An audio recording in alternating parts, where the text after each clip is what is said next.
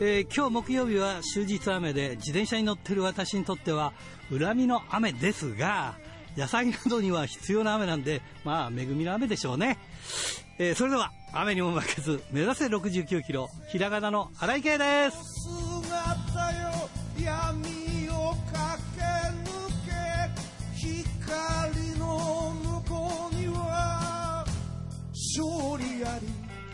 えー、自転車に乗ってるせいでね最近とんと電車に乗ることがなくなりましたね、えー、自宅にはね SAPICA と Suica がねこうチャージされたままね置いてあるんですよね。でまあ大体買い物はそのクレジットカードでするんですがそろそろ Suica も使わないとね ということでね。ということで、えー、今週も元気に張り切ってまいりましょう。まずはこちらからです。汗と涙洗い流し一つ一つ噛みしめながら戦う敵は己だけ。チャンピオンベルトだけじゃない。大事なものに今日のゲストは石川修司選手です。こんばんは。はい、全日本の石川です。よろしくお願いします。はい、この間大日本お疲れ様でした。あ、ありがとうございます。ちょっとね、お話できなかったんだけど、いや、やっぱり、すごいぶつかり方してましたね、またね。いやいや、あのー、久しぶりの、えっ、ー、と、大日本プロレスの方だったんで、あとまた、で、関本岡林ってやっぱりね、あの、よく向かい前戦ってた相手だったんで、そうやり、やりがいがめちゃめちゃありましたね、はい。いや今、どこの団体で見ても、引け取らないぐらいぶつかりすごいですよね。あれだけできるっていうのは、やっぱり、わあ、大したもんだなっていう、まあ、あれだけでお金が取れるっていうか、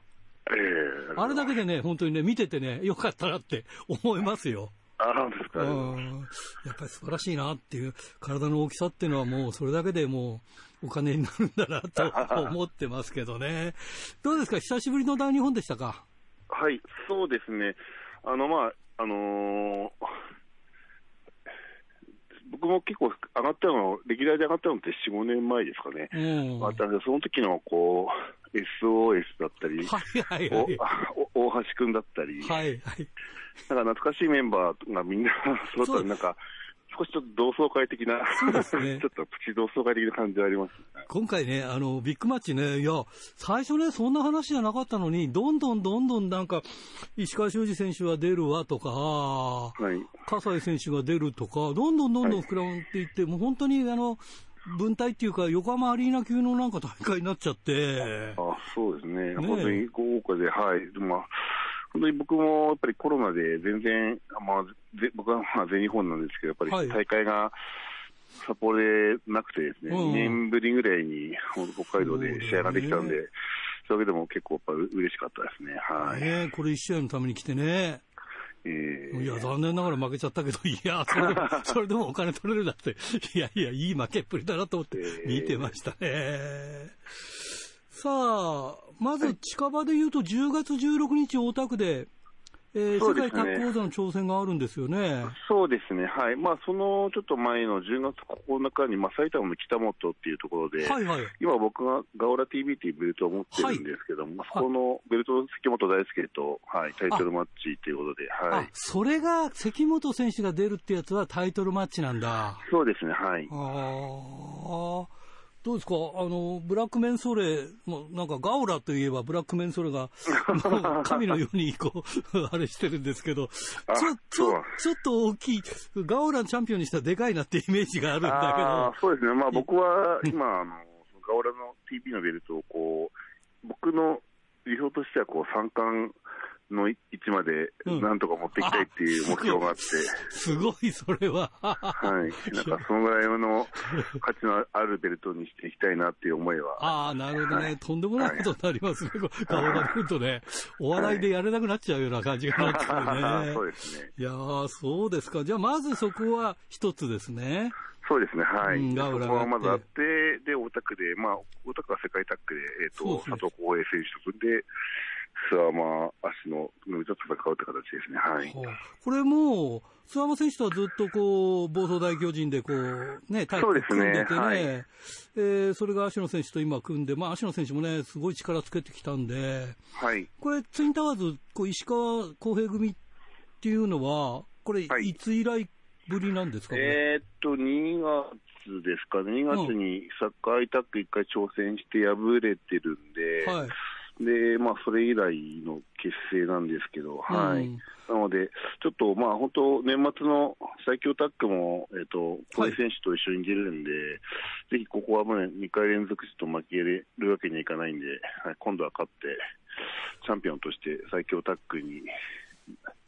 追い込みかけたいなっていう感じがします、そうですよね、はい、まあ、あの最強タッグに出るにあたっては、大きさで言えば、ダントツ一番かなっていう。あそうですね、そうですよね、まあ、でも最近デビューしたあの斎藤兄弟っているんですけど、はいはいはいはい、2人とも190超えてて、あそうなんですか、まだ見たことないんですよね。はい、はい、本当に、あのしかも元相撲取りで、はいはいはい、ハーフでなかなか顔も良くて、はい、なかなか。そうだね、純、はい、純レイ？そうですね、はい、巡礼ですね。二人合わせたら巡礼になるっていう いやいやいや。そこも、なんか、はい、なかなか全日本っぽい、なんか大きさがあって。ああ、そうだよね。やりごたえがありますね、はい。ああ。まああのー、昔から知ってる アブドーラ小林選手も、あのー、最強タッグに出ることになったそうですね、まあ、アブドーラ小林ね、なんかこう、やっぱり全日本に来ると、すごいあのテンション高くファイトしてるんで、うん。うん、やっぱりまあ、すごい、そういう、なんですかね、他団体行くと、こう、一番目立とうっていう、このエンターテイナーというか、そういう力っていうのはやっぱりすごい持ってる選手なんで、まあ、まあ、ドリュー・パーカーが今度初めて上がるんで、はいまあ、ドリュー・パーカーもね、あのデスマチビ落としましたけど、はい、先ほどチャンピオンでしたし、うん、まあ、楽しみですよね、僕はブロック違うんで当たらないんですけど、そうですねはい。ちょっとどういうファイトするのかをちゃんと見てみたいなっていう感じしますね。はい、そうですね。もう本当にそういう意味では、こういうところに出て戦うっていうのを僕らもこう初めて見るんで、えーねえー、ドリー・パーカーがどのくらいやれるもんなのかっていう感じがね。そうですね、まあ、体はまあ細いですけど、やっぱりそういう、うん、まあ、デスマッチヘビーを巻いた男ですからね、やっぱり、はい、ただもんじゃないと思うんで、はい、楽しみですね。はいえー、今回は、えーはい、C ブロックということで、はい、そうですね。吉田立花組、はい、長井光也レオナ。はい、えー、真下健吾、風間坂本組ですね。そうですね、はい。これは総当たりなんですか、C ブロックで総当たりで。そうですね、ブロックで通過したら、多分そこで多分トーナメントになると思うんあなるほどね。はい。この辺の強敵ってどの辺ですかね？やっぱり、まあ、体格的な感じだと、松下、和馬、坂本がやっぱり一番、まあ、実力があるんじゃないかなと感じがしますね。すねはい。島選手のね、実力は折り紙付きだし、こう、風間坂本選手のインサイドワークってのもすごいからね。そうですね。で、までやっぱり、前組んでたみたいなんで、それが、すごい久しぶりにこの全日本のリングで、なんか再,、再開みたいなんで、それはそれで、なんか面白い感じになりそうな感じはしますね。はい。今回は D ブロックまでで、すごいチーム多いですよね。はいそうですね、なんか今回お、多いので、まあ、だから、普段見たことない選手も、うん、まあ、見れ見見れたりするんで、なんか、まあ、前、結構バラエティーに富んでるかなって感じはしますね。僕もレオナ選手とかもやったこと、戦ったことがないんで、ああ、なるほど、はい。はい、どんな感じなのかなっていうのも含めて楽しみですね。はい。なるほど、ね、永井さんとも久々に当たりますし、結構楽しみな、はい。長井選手ももうずいぶん長くやってらっしゃるから、もうリンリングスからだからね。そうですね、長いですね。すごいよね。はいさあ、まあ、B ブロックにこう T フォーク、エル・リンダマンというこうグレート勢がいるんですが、はい、まあ、グレート勢とも、まあ、全日本とこう、まあ、なんていうんですか、いろんなこと、対抗戦をやったりとかしてますけど、はいはい、この辺のその進み具合って、なんか、シーマ選手と一騎打ちとか。ああ、ね言ってましたけど、全然話がないんで、ないんじゃないですか。話だけですか。その時のノリだったんじゃないか。なるほど。いつでもウェルカムですああ、本当。でも、まあ、体的にはね。まあまあ、そうですね。はい。やっぱりでも、あの、グレーゾーの人たちは、やっぱりこう、すごいプロ意識が高くて、はいはい、その試合、試合、一つ一つの試合に対する、こう意識の高さっていうのはすごい学ぶところがあるんで、やっぱりそこは、うん、あのやっぱりアジアのベルトも取ってますし、そうなんですね。も、はい、ありますね、やっぱりそこは。はい、なんか今、杉選手があのジュニア取ったりとか、はい、他団体の選手があの全日本でこう幅利かせるようになって。あそうですね、うん、まあ、杉選手はやっぱり、まあ、僕、多分キャリア的には同期近いんですけど、あそうなんですか。あやっぱり、あまあ、多分年齢も、まあ、わかんないです、非公表かもしれないですけど、そうですね、ただ、あの空中技、すごい難しいことやってますけど、はい、ミスミスしたのほとんどないんですよね。ああ、そうですか。あやっぱり、やっぱ日本であんだけずあの高いクオリティで飛び技できる選手って多分いないと思うんで。そうだね。それはすごいなと思いますね。あのー、もうデビューした時から知ってて、道のくとかいろいろ見てるから、何選手って呼べばいいの？みたいな、なんか、マスクマンだから難しいですよね。名前変わ変わったりとか。どんどん変わってましたね。でどこまで言っていいの？とか、難しいものがありますよね。そう確かにあります、ね、本当に、あの、マスクマンとお話しするときは、すごく気遣いますよね。さて、もう一個ちょっとお伺いしたいんですが、はい、あの、はい、ダムネーション解散するみたいですけど。ああ、この間解散したんですよね。あ、したのか。はい、26の後楽園で、はい。その前に札幌大会でちょっと見たんですけども。ああ、そうです。僕は、ね、はい、そこはで、大の方のちょっと後ですよね。そうそうそうそう。はいはい。やっぱり残念ですか、まあ、もちろん残念です。ね、まあ、残念なんですけど、ちょっとやりきったっていうところもあるのかな、まあ、僕が、まあ、解散はまあ会社が決めて、まあ、解散のトーナメントで負けたっていうのが理由なんですけど、うんうん、まあ、そこで勝てなかったっていうのは、多分その、まあ、カリスマの佐々木大輔君とかの中では、やっぱりこう少しやりきったっていう気持ちがだいぶあるのかもしれないですね。うん、なんかこう、イントも6年弱やってて、うんうん、6年弱やってるユニット多分ほとんどなくて、うん、その中で、まあ多分、まあ僕も含めて数人 KOD のシングルのベルトも取ったし、はい、タックのベルトも取ったし、うん、そういう侍とかのインディー大賞とかにベストユニットとかでも選ばれたりしてるんで、うん、そういう意味ではなんかこうユニットとしては活躍はもうやるべやることはやったってなるとやっぱりこう発展的にこう解消っていう気持ちがあったのかなっていう気はしますね。なんかこう、だからそんな、まだ、こう、やりきった感っていうか、うん、まだまだこれからっていうよりも、なんか、どっかでもう、満足じゃないですけど、はあはあ、今のチームとしてやるべきことはやったんじゃないかっていう思いはあるんじゃないかなと思いますけどね。じゃあ、これ以降、その DDT に出たりすることっていうのは、ダムネーションじゃないとなんかないんですか？そうですね、ちょっとそこだけがね、僕、本当にダムネーションにいたおかげで、両国で歌ったりとか、うん、そうだよね、今回も歌ったんでしょ？そうですね、大田区で歌ったりして、本当にね、ちょっと東京ドームで歌いたかったんで、あの DT で東京ドーム大会するときは、ぜひ、あの僕が東京ドームで歌わせてほしいなと。いやいや、すごいなって。東京ドームで歌ったレスラー多分いないと思うんで。そう、いや、歌手、歌手でもね、ミュージシャンでも、ドームで歌った人ってそんなにいないんじゃないですか。そうですよね。なので、そこをそういうこと考えるね。はい、そこ狙狙いたいなと思いますね。なので、またその時に再結成してほしいなと思いますけど。なるほどね。じゃあ、まあまあ、そうですね。非常にいい、まあ、あの、こうユニットだったっていうことですね。まあまあそうですね。はい。まあ、とりあえずは今は、まあ、次の新しいものを、それぞれのメンバーが見せないと、やっぱり、あの時が良かったって思われちゃうと、ちょっと悲しいんで、うんうん、そういう暴れ方をみんなそれぞれがしていかないといけないかなと思います。今でもなんかそういうユニットができたりすれば、いつでも自由に、まあ、全日本所属であるけど、自由にそこは行き来するという感じですね。ああ、そういうのは僕は別に何も、はい、やりますんで。はい、いや、いいですね。いや、じゃあ、まあ、あの、当面、えー、9日ですか。えー、ガオラ選手権。あそうですね、はい。はい、そして16日と。で、世界最強タッグ。はい、えー、で、まあ、今、あれですね、ジェイク・リー選手が三冠ですか？そうですね、はい。だから挑戦しやすいって言えば、ちょっと待てば挑戦権は。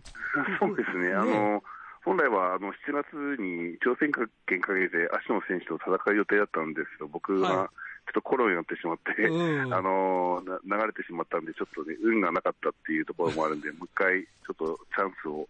あのまたゲットできるように、ちょっと自分を、はい、そうですね、厳しくいかないといけないですね。はい、でもこればっかりはね、あのー濃厚接触者だったりとか、誰が、はい、誰がなるとか、そういうのだからね、自分から発信じゃないから難しいですよね。まあそうですね。まあそういう運もあると思うんですよ。まあそこは気を、あと自分のできることはやっていかないといけないかなっていうのはありますね。はい。はい、わかりました。えー、またす素晴らしい当たりを期待したいと思います。ありがとうございます。はい、ということで、えー、最後になります、次の方を紹介していただきたいんですが。はい、えーと、トリプルシックス所属の宮本優子選手を紹介したいと思います。はい、大日本の今、チャンピオンでございますね。ああ、そうですね。僕も彼とはまあ団体は違いど同期なんで、はい。そうなんですか。そうですね、はい。はい、わかりました。それじゃあ本当に最後になります。全国のファンの皆さんにメッセージをお願いします。はい、えー、っと、なかなか、えー、っと、コロナ禍できないところもありますが、また、えー、っと、皆さんの近くでファイトができる日が来るのを信じて戦っていきますんで、応援よろしくお願いいたします。ドクター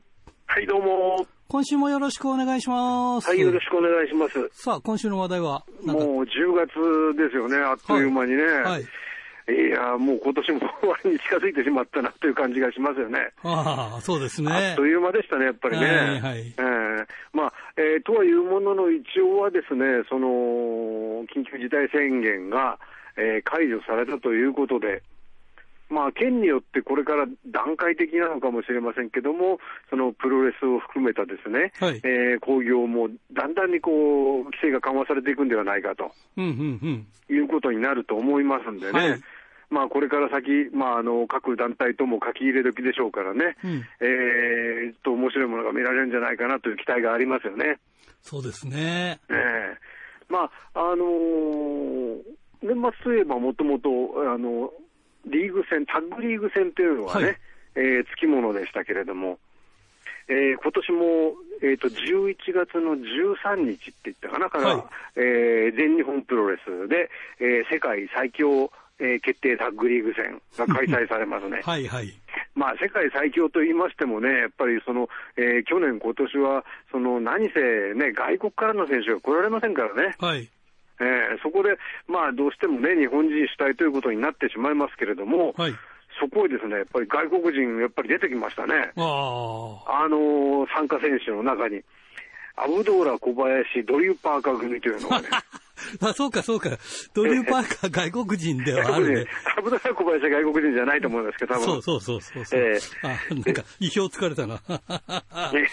まあ、あのー、確かにね、その若い選手もあのエントリーはしてますけどもね、はい、だけども、まあ、例えば諏訪間選手、諏訪間足野翔太郎組ですとか、はい、それからジェイク・リー、大森北斗組ですとかね、はいはい、えー、それから宮原健と青柳優馬、うん、それから、えー、ティーホークとエル・リンダマンというチームが出るんですね。はい、そうなんですよね。それから石川修司、佐藤浩平組、うん、まあ、大本命でしょうけどね。インターバー。えー、それから、あとは、あ、そうそう、えー、砂川出身、永井光也選手と、レオナ選手。しぶといね、永井光也選手もね。あちこちドラディションとか出てますけど、頑張ってますよね。うん、うん、頑張ってる、えー、それからあとですね、まあ、あの、副兵ですけども、マシモ健吾、カズマ坂本組。これも実力者だからね、マシモ健吾、ね、そうですよね。えー、まあ、そんなところがですね、まあ、他にもたくさん選手出ますけれども、えー、な枠かと思いますので、なかなかこれ、ちょっと期待できますね。はい、はい、そうですね。えー、リーグ戦として、これ見てみたいと思いますけどね。はい。えー、あ、それとは別にあれですね、確か来週、全日本プロレスの大会に関本選手が単発参加をしますね。ああ、そうですか。えー、そんなのもちょっと、あの、埼玉県北本市の大会のはずですからね、ちょっと行きたいような気がしますんでね。もう県外移動大丈夫でしょ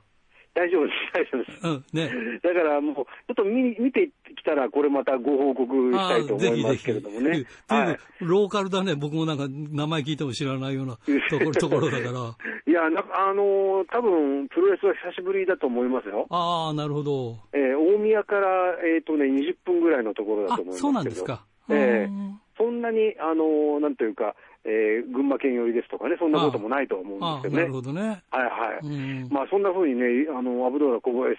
なんか今年はな、なんか、あの、アブドーラ小林を中心にプロレス界が回っているような気が、あしませんか、あんまり。いや、あそれでね、ええ、この間札幌で、あの、はい、売れてるねっていう話をしたら、余生、もう余生ですよ。残りあと最後ないからもうって言ってましたけどね。そんな、いや、まだまだ元気ありますよね。うん、元気ある。えーまあね、あのそれあのあの人はやっぱりあのちょっと恥ずかしがり、本当は恥ずかしがり、出たがりで恥ずかしがり屋のところありますからね、まあ、そういうところから出た言葉かもしれませんけども、であの小林選手は、まあ、あの基本通り、えー、10月24日の FMWE、はい、えー、鶴見爆破アリーナっていつの間にか言うようになったそうですけども、鶴見選手が一番高い、爆破アリーナって嫌なアリーナですよね。そうそうそうそうそんなアリーナがあるわけ普通の試合やりにくいよね、そんなのね。いや、そうですよね。まあ、爆破アリーナでですね、はい、えー、東郷こと WX こと志賀さんと,、えーと、アブドーラ小林のコンビ対、うん、えー、大仁田淳、高木三四郎というね、はい、コンビが対戦することに決まったそうですからね。あなるほどですね。まあ爆破慣れした4人が揃ったということになりますからね。そうだね。でもなんか、とうとうね、あの、ね、アブコさんに、組んでいいの？って、志賀さんと組んでいいの？って言ったら、いや、いいんじゃないですか？って、もうこういう時代だからって、事務所行かないしとか言ってましたけどね。いや、なんかあっという間にって感じですよね。うん、そうなの、そうなの。まあね、えー、大仁田さんはコロコロ変わるっていうから分かんないですよって、釘刺されましたけどね。ええあのそうそう、この間、あの先週ありました大日本プロレスの後楽園ホール大会で、うん、あの谷口選手とちょっと立ち話したんですけどもね、はいはいはい、あの爆破、えー、女子爆破、えー、リーグ戦の第一試合として、えっ、ー、と、ま、マルクリアダ、はい、はい、えー、アンチャムさんというね、はい、僕初めて見たレスラーの方ですけども、試合があって、まあ、あの、結局、散々アンチャム選手いたぶられた挙句にですね、うん、あの、最後、バットでお腹殴られて、えー、まあ、スリーカウントというね、はいはい、えー、試合だったんですけど、なんか、いまいち見せ場にかける試合だったなと思ったんですけども、うん、なんか後から谷口選手に聞きましたらですね、うん、いやー、あれ、あんちゃんもお腹やけどしちゃって大変だったんですよっていう話で。なんかあの、放送で見るとみんな水かけてるみたいなんですよね。あの、えー、だから電流爆破バットはい。あやけどするんですかね、あれ。そのようですね。うん。いやあのね、見ててそんなに思わなかったんですよね、はいはいはい、あの直に見るとね、はい、だけども、あれ、本当にやけどするようで、うん、で、あのー、見たところでは、あれですよ、その、えーとまあ、FMW 時代からそうなんですけども、はい、あの電流爆破に使うその爆弾っていうのは、大体大人の親指の先っぽぐらいのがね、うん、通常なんですよね。はいはいはい、それで、3倍の時っていうのの、その、ね、あのそ本当かなと思ってたんですけども、うん、見たら確かにね、その爆弾というか、が一つ一つがですね、くるみぐらいあるんですよ。うわ、でかい。ええだからまあ、その中にどれぐらい入ってるかは、ちょっとね、専門家じゃないとわからないですけども、はい、あの3倍っていうのは、あの見たところは嘘ではないんじゃないかなという感じがしますよね。えまあ、確かに音も大きいですからね、はいはいはい、でそれでお腹叩かれると、あのやけどするっていうのも本当は分からなかったんですけどね、あ、あのお客さんもあれ、分からなかったと思うんですけれども、なるほどね、えーまあ、伝わりにくいけども、谷口さんにあの聞くと、確かにあのやけどしてたと。うん。で、今度は、あの、今後は全試合爆破の試合をするって大水さん言ってて、どうなることやらって谷口さん言ってましたよ。でも女子だと大変だね。体に傷作っちゃうからね。そうですね。まあまあ、あの、デスマッチやってる女子もいらっしゃるけど。ええー、まあね。ねうんあの爆破、女子の爆破はどういうことになるか分かりませんからね。そうだよね。なんか、えー、どっかの野球解説者じゃないけど、お女子がって、その好き好ん。えー、いや、まあ、あの、女子の爆破を見たくないっていう人はあんまりいないかもしれませんからね。まあいいかもしれませんけどもね。その辺がどうなるのかっていうのもね、ちょっと気になるところではありますけれども。ねはい、えーまあ、それで、大仁田さんだけじゃなくてですね、うん、えー、今度、あの橋本大地選手も他団体に出るということなんですね。はいはいはい、10月9日の、えー、新宿フェイス大会、新宿フェイスで行われるリレリデットの大会ですね。はい。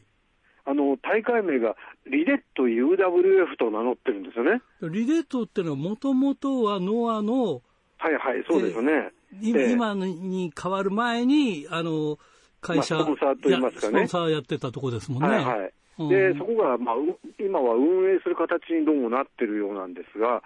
まあ、あのそれで UWF ルールをね、うん、えー、まあ、今の世に蘇らせたいということを、まあ、あのリデット UWF のそのリーダーたるミノル選手が言っていてですね、うんで今回、10月9日の大会では、ミノル選手とか、えー、佐藤光選手、それからカズ林選手ですね、うん、それから、えーと、元 UWF の中野、今何、中野何さんっていうんでしょうかね、中野達。達樹？達樹さんですか、はい。えーでえー、ですとかね、そこへ橋本大地選手が出場すると。いうことなんですね。まあ、他にもですね、うん、あの関根シュレック秀樹選手とかね、うんうんそういう方々が出場しますんでね、これ、どういったものになるか、ちょっと予想がつかなすぎるというね、まあ、そういう意味では、ちょっと一回見てみたい気もしますよね。まあ、あのちなみに関根シュレック秀樹選手ってのね、あのご存知の皆さん、リスナーの皆さんもご存知のとおり、ものすごい体した人ですよね。はいはい、で、元おまわりさんというね。そうです、そうです。えで、この間、先週かな、あの、土曜日の午後、たまたまちょこっと職場でテレビが入って、あの、ついたの見ましたらですね、うん、あのもこれは残念ながらあの HBC、TBS 系ではなかったと思うんです、他局だったと思うんですけども、はいはい、えーおまわりさんでプロレスラー、格闘家になった人がいるらしいというね、うんうん、ニュースで。で、えー、じゃあなぜこうなったのかっていうのをみんなで当てようということだったんですけども、うん、結局ですね、あの、僕もこれ初めて知ったんですけれども、あの昔、その関根さん関根選手がですね、うん、えー、まあ、えー、外国人の、えーと、ブラジル人の人のその、えー、窃盗グループがあるとい。うふうな、はい、えー、情報を受けて、うん、で、潜入捜査をしようということになったポエイラの道場に入ったと。本当ですか？それも、いや、本当かなと思って、まあ、テレビでそうやってましたからね。あなるほどね。で、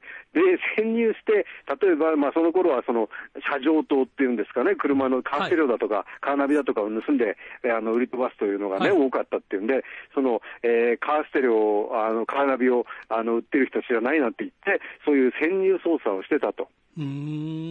ところが、あの、えー、そうしているうちに大会に出てみないかと言われて、うん、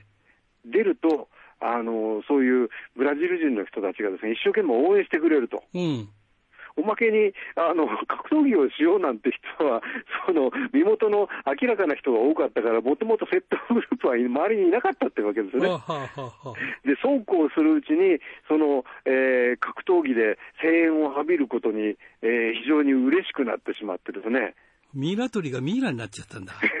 そうですね。それで格闘家になったというんですね。ははえーなるほどね。まあそんな、そんな番組をやってましてですね。で、それよりも僕は衝撃的だったのは、その、えー、関根シュレック秀樹選手に話を聞きに行くっていうシーンが流れてたんですけども、はい、それがですね、えー、佐藤、あの、この間の、えー、川崎球場後のですね、はい、えー、富士通スタジアムで、えー、行われた佐藤光夏の変態祭りの会場だったんです すごいな。で、だからそこで爆破シーンですとかね、それこそ爆破バットだとか、うん、なるほど。それから、えー、そこのリング上でですね、あのー、試合での試合が地上波で流れてたんですけども、うんえー、関根シュレック秀樹選手対佐野直選手なんていう試合がですね、お昼間の地上波で流れてですね、はい、世の中すごいところまで来てるなと思いながら見ておりましたけどね。うんまあ、そんな、ね、ことで、えーまあ、橋本大地選手、で聞くと、ですね、橋本大地選手、はい、今年が10周年なんだそうですね、デビュー10周年ということで、もともと、あのー10周年記念大会っていうのを開こうとしてた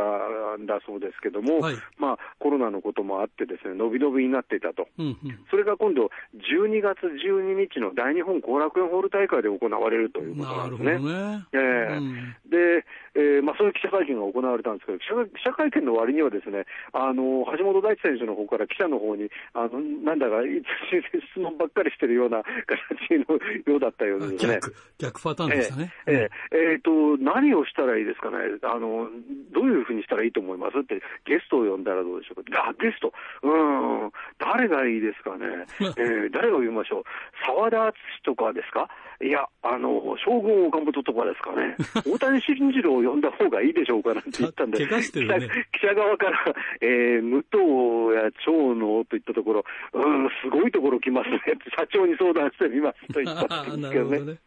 それで、あと大会のテーマとして、名前を決めてくれとあの社長に言われたと。うんで社長が、えー、考えてくれたものとしては、新大日魂、新っていうのはその、えー、真実の真ですね、はいはい、それから天、中黒があって、大日魂っていうのを、まあ、戸坂社長考えたらしいんですけどもね、うんうん、まあ、これ、えー、お父さんの名前、深夜の真も入ってて、うん、えー、それから、えー、大地の大も入ってて、それ大日と。ということでつけてくれたらしいんですけども、うん、でだけど僕は父の名前を使いたくないと。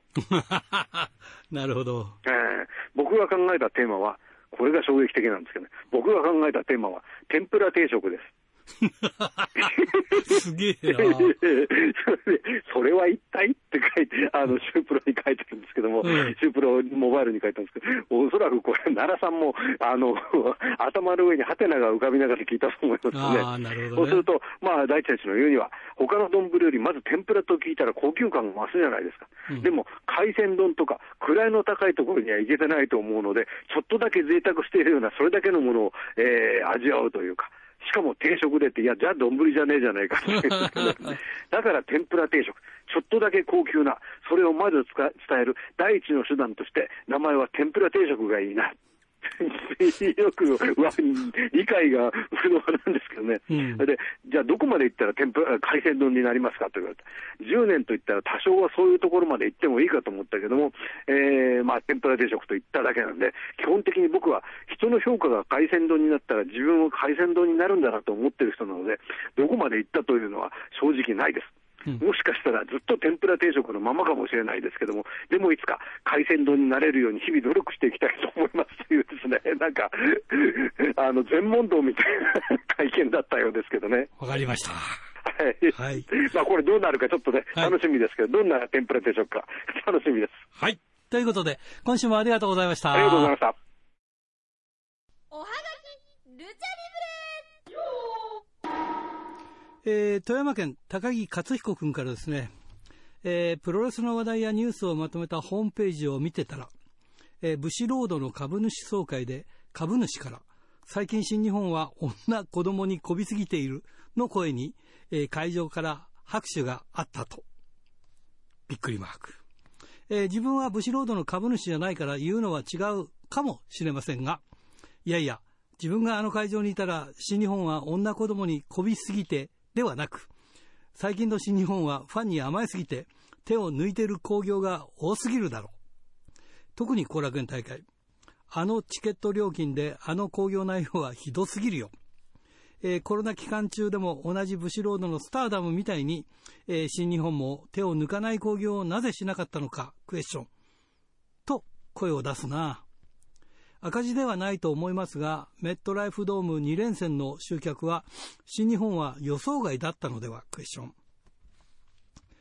えー、東京スポーツウェブ版には、メットライフドーム2連戦の、えー、木谷オーナーの、えー、感想コメントを見ましたが、えー、コロナの影響で外国人選手が呼べないカードが少ないとコメントしていたのは、いやいや、オーナーがそれが原因じゃないだろうって、いやいや、オーナー、それが原因じゃないだろう。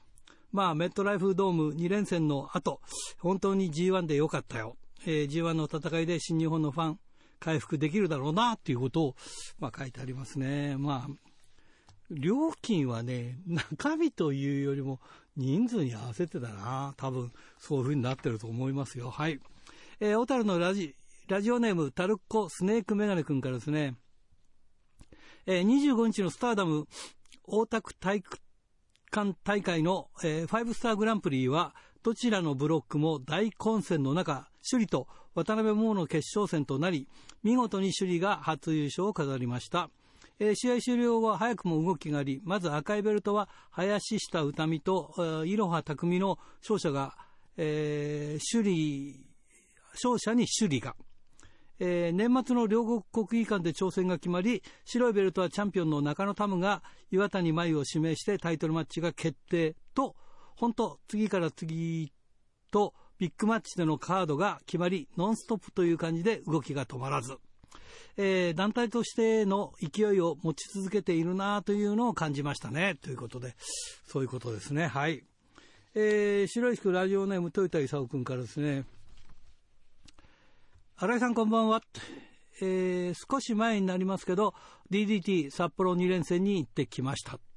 えー、DDT としては2年ぶりの札幌大会でしたが、えー、竹下対クリス、解散を目前に控えたダムネーションなど、えー、先日行われた後楽園大会の前哨戦的意味合いの強かった大会だったと思います。印象に残ったのは、初日の吉田貴則対秋山でしょうかね。えー、試合内容はともかく、元ノアの練習生だった吉田が、えー、某団体でデビューして15年経ち、ノアのトップトップだった秋山と一騎打ちを行うんだから、吉田にとっては感慨深いものがあったんだろうなと思いましたね。試合については、メジャーで長く活躍した選手は雰囲気もそうだし、試合の運びのうまさ、技の重さ、説得力が段違いでしたし、えー、50過ぎの秋山の方が若々しく感じてしまいましたね。汗はかいていたものの、息は乱れていなかったと思いますし、えフィニッシュに、えー、リストクラッチエクスプロイダーを選ぶあたり、秋山選手なりの手洗い祝福だっただろうなって思いますね。えー、2日目では秋山が踊りはしなかったものの、平田メガネを着用し、秋山のキャラクターを立てつつ、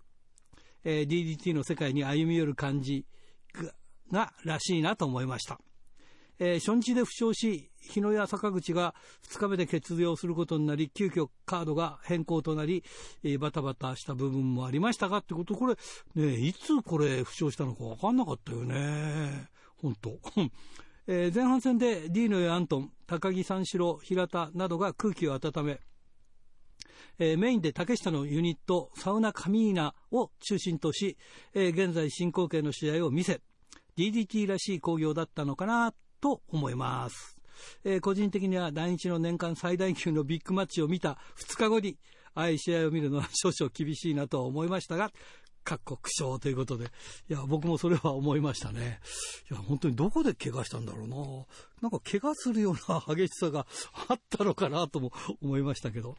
えー、これ大阪府ラジオネーム原宿ザメさんからですね。えー、オープニングのゴングの音が聞くたびに非常ベルに聞こえてしまうのはちょっと笑ってしまうんですが、ということで、これね、ゴングじゃないんですよ。これ後入れで非常ベルを、ベルをジーンってベルを入れたんですよ。ちょっと聞いてください。そう。これはゴングの音じゃなくて、もうその通り、ベルの音でございます。ということです。はい、えー、これ最後になりますかね。えー、千歳市ラジオネーム、大和武さんから、新井さんこんばんは。えー、こんばんは。えー、ドクター水上のコーナーでも、風間ルミさんの訃報が話題にされていましたが、リング界からも痛む声が上がっていて、えー、長与千草さんからは、時に味方だったり、時に敵だったり、えー、彼女がプロレスラーになる前から友達になり、今は信じられない気持ち、と語っています。えー、剣道家臣選手は若い頃から交流があり、山本小鉄さんを通じて食事会や飲み会で一緒になり、えー、永田裕二君も一緒にいて、すごく楽しい飲み会だったのを覚えています。とインタビューに答え、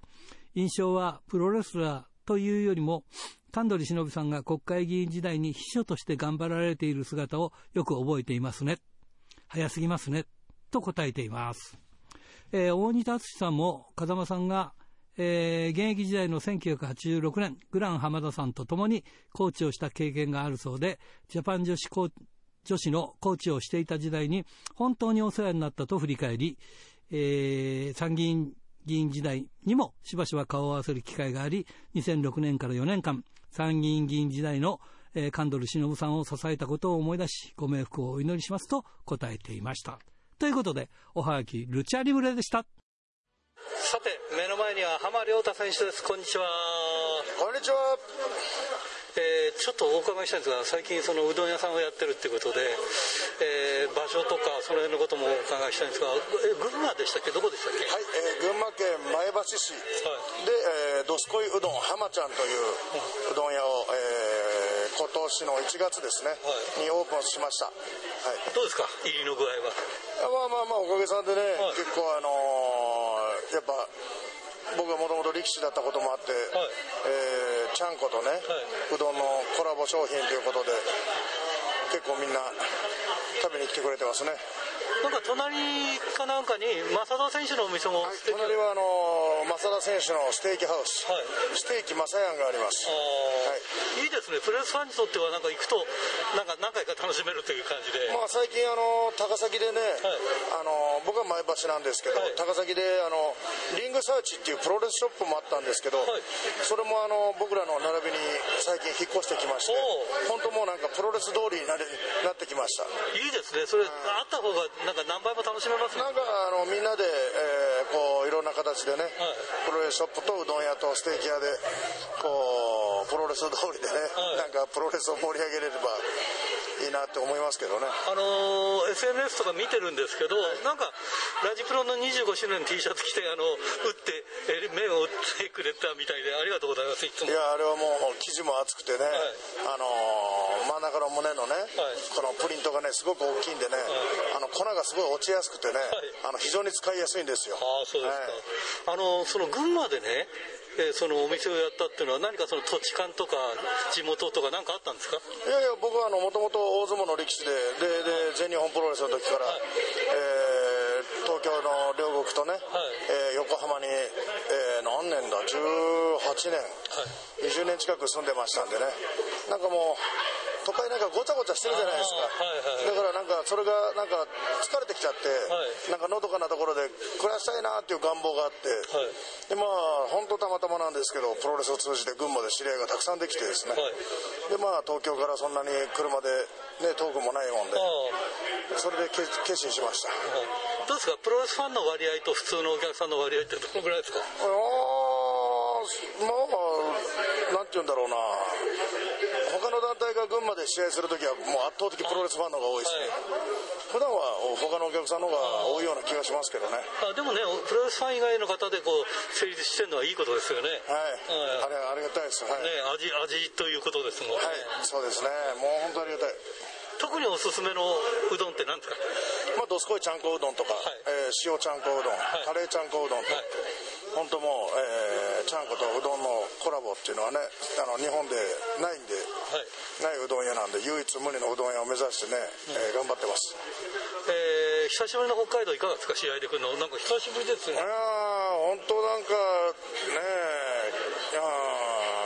久々にね、ファンの人たちの顔を見ると、ちょっとなんかジーンとくるもありましたよ。はい、そうですか、ぜひ頑張っていただきたいと思います。じゃあ最後にあの全国のファンの皆さんにメッセージをお願いします。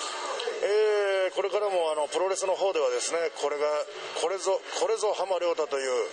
えー、プロレスを皆様にお見せしていきつつ、えー、群馬県前橋の方でどすこうどん浜ちゃん経営してますのでぜひ皆さん群馬に来た際はお立ち寄りくださいよろしくお願いしますさあ目の前にはお久しぶりです。フランク大橋レフリーです。お久しぶりです。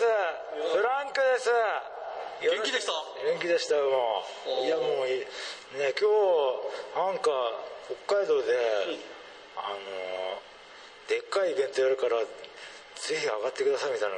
連絡来て、うん、会社から、それでもう行きたいなと思って。北海道なんてだって来れる機会ないんで、うんこれは行くしかないと思って今日は。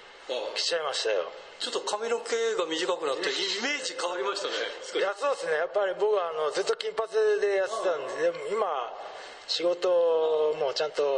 ね、うん、一般職でやってるんでもう普通のおじさんに戻りました。歌歌ったりとかいろんなこと して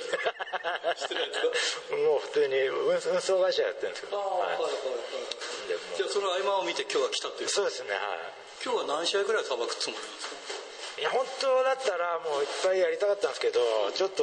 明日仕事入っちゃって もう夜中今日終わってそのまま帰ってその夜中の1時から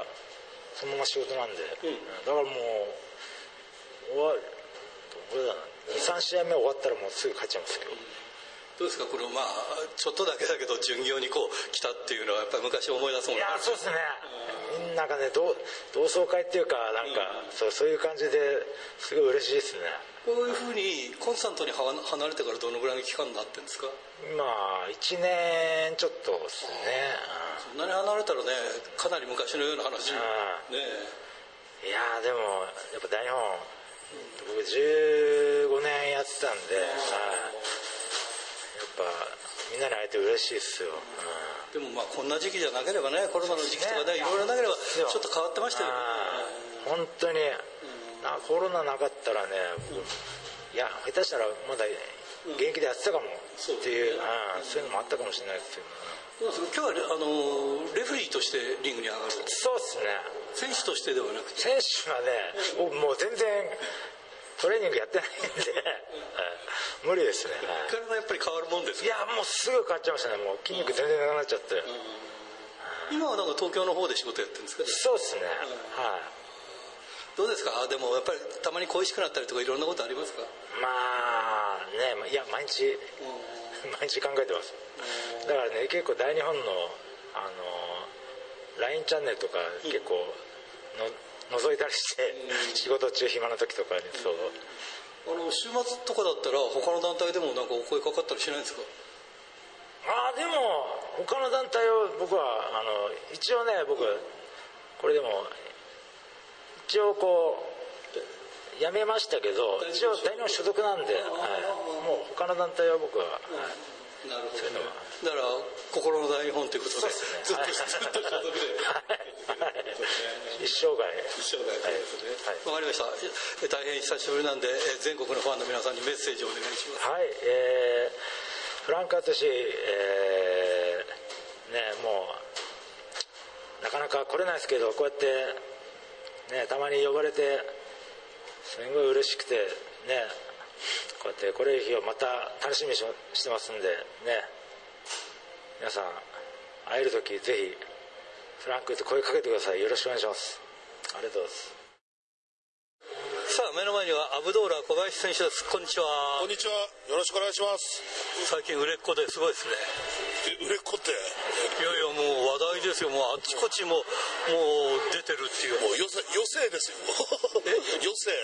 余生ですか？残り数年の狂い先いやね気が付いたらもう新潟プロレスはチャンピオンでしょまだあそう新潟プロレスチャンピオンで。全日本プロレス出てるでしょ？でこの間王道トーナメント。ええそれでもうすごい話題になってるそうそうそう、えだからこの夏、うん、にインタビュー中だよ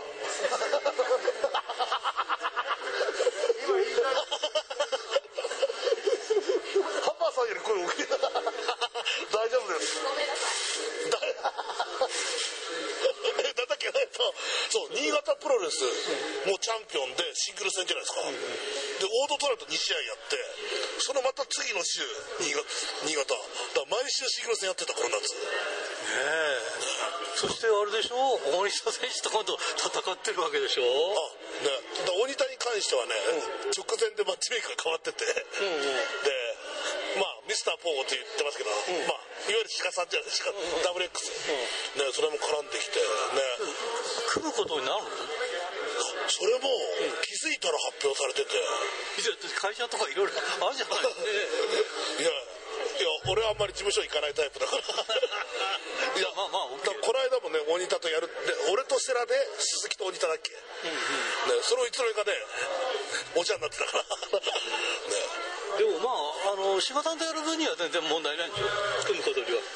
柴さんは何か問題あったんですかね。いやいやない ないと思うんだけど。一応俺は大日本に今いないから。はいはいはい、いやもう来るもの拒まず、うん、去るもの追わずなんで、はい。いやでもこのの世の春ですね。この世の春かな。いや、もうガタガタっすよ。こんながっちり固めてますから。いや、すごいですね、足足がね。パパキパキ言うんだよ。ねそう、変形関節症だったよ。いや、あんだけやって、この体重だったらいろいろ。右の、右の足首も変形関節症だったよ。それ長年やってきたからでしょ？ね。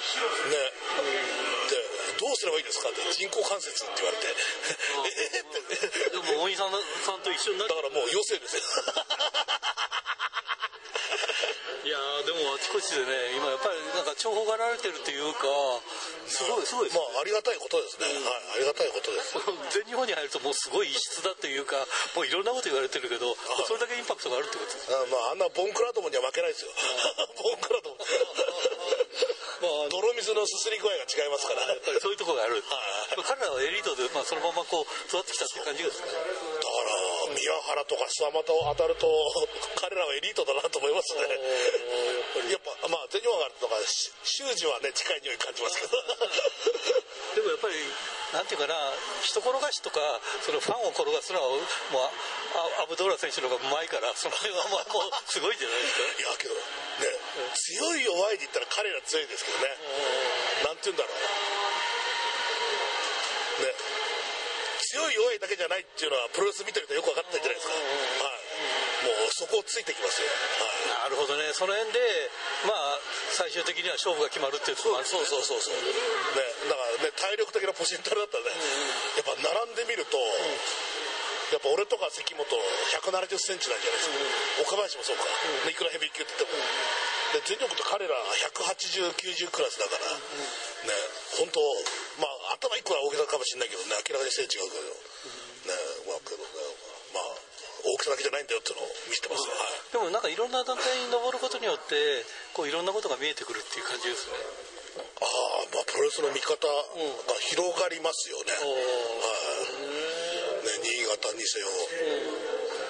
全日本にしろ。電流爆破はね何も見えないから 見方が広がった。あそこまで見えないと思わなかった。いやだからねあれですよ僕らがあの放送買っちゃって今見てますからね。あれ放送 買ってもいいけど見えてるのあれは。いやね見えてないしこの間あのー、大阪でやったのは、はい、夜が遅くなっちゃって2カメでやってんだけど1カメ真っ暗でしたね。そんな感じなんだ、うんうんもう爆発になったら全く見えないですよ明かりと煙でああ、うん、本当すごい世界だなと思ってやってる今までねまあ接点全くなかったけどここ数年大西さんと接点できてこういうことになってるけど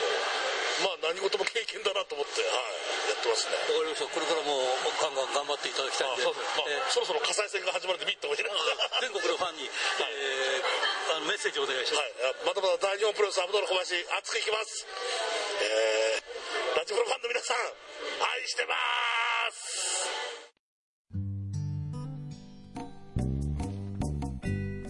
さて、先週のプレゼントの当選者を発表しましょう。先週のプレゼントは、被災の匠のしめ鯖を1名様ということで、えー、当選したのは白石区ラジオネーム豊田勲君。あなたに当たりました。おめでとうございます。